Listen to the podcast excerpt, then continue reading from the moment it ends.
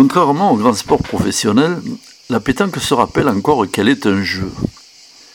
Pourtant, lorsqu'on pratique assidûment la compétition, qu'on se perd dans la passion, l'ambition ou le calcul des sommes gagnées, on finit parfois par l'oublier.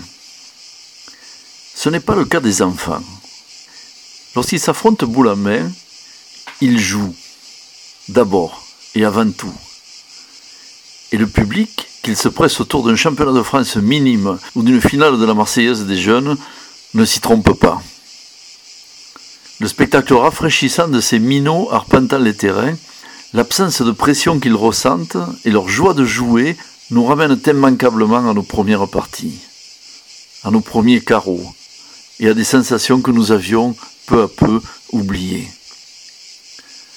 Le plaisir simple de tenir une boule d'acier au creux de sa main, la satisfaction de la voir atteindre sa cible, la pure joie de la victoire ou le chagrin de la défaite prennent, lorsqu'on n'a que 10 ou 12 ans, un goût incomparable. Et les voir bien des années plus tard, briller dans les yeux d'un gamin, a comme un air de paradis perdu, et l'irremplaçable saveur de l'enfance.